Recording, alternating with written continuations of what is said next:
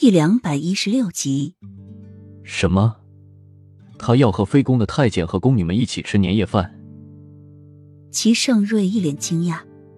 太子妃说这样才热闹，才有家的感觉。他就知道他不会那么轻易服软，竟然让妃宫的奴才们陪他一起吃年夜饭，还是他宁愿和这些奴才们吃年夜饭，也不愿意服软，低声求他和他一起吃年夜饭。你下去吧，本宫不会批的。齐盛瑞无情的说着，和一群奴才吃年夜饭成何体统？浅绿却依旧跪着不动，清冷的声音中有了一丝祈求：“太子，您不陪着太子妃吃年夜饭，但是也不能让太子妃和她肚中未出世的孩子一起吃年夜饭啊！太子妃她的心很孤独，她想用热闹的场面从中得到一丝温暖。奴婢看到太子妃说有家的感觉时，眼中有强烈的向往和渴望一闪而过。”所以奴婢恳请太子批准。齐盛瑞眼光暗淡了一下，似有什么东西沉淀下去。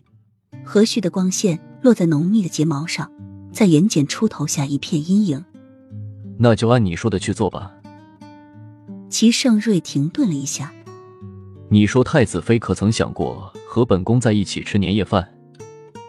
浅绿垂下眸子，忽又抬起。经过那件事之后。奴婢想太子妃，就再也没有想过了。齐盛瑞一怔，他对他的伤害有那么大吗？他的脚是自己弄瘸的，事前他没来得及阻止，但是事后还是到处搜罗了各种名贵药材给他。他虽送了过去，但是送药的太监却说太子妃看都没看一眼，只清冷的说了一句让他放下。他估计他是没有用他送去的药材，他气他的性格倔强，不肯服输。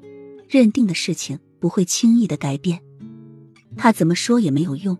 他的强硬和他的倔强，令他们两个谁也不肯服输，一直冷战到现在，也更是为了幼梅的事情吵得不可开交。他拿他没办法，只能这样一直冷战着。他相信他总有一天会低下头认输的，谁知他的态度比谁都要坚硬。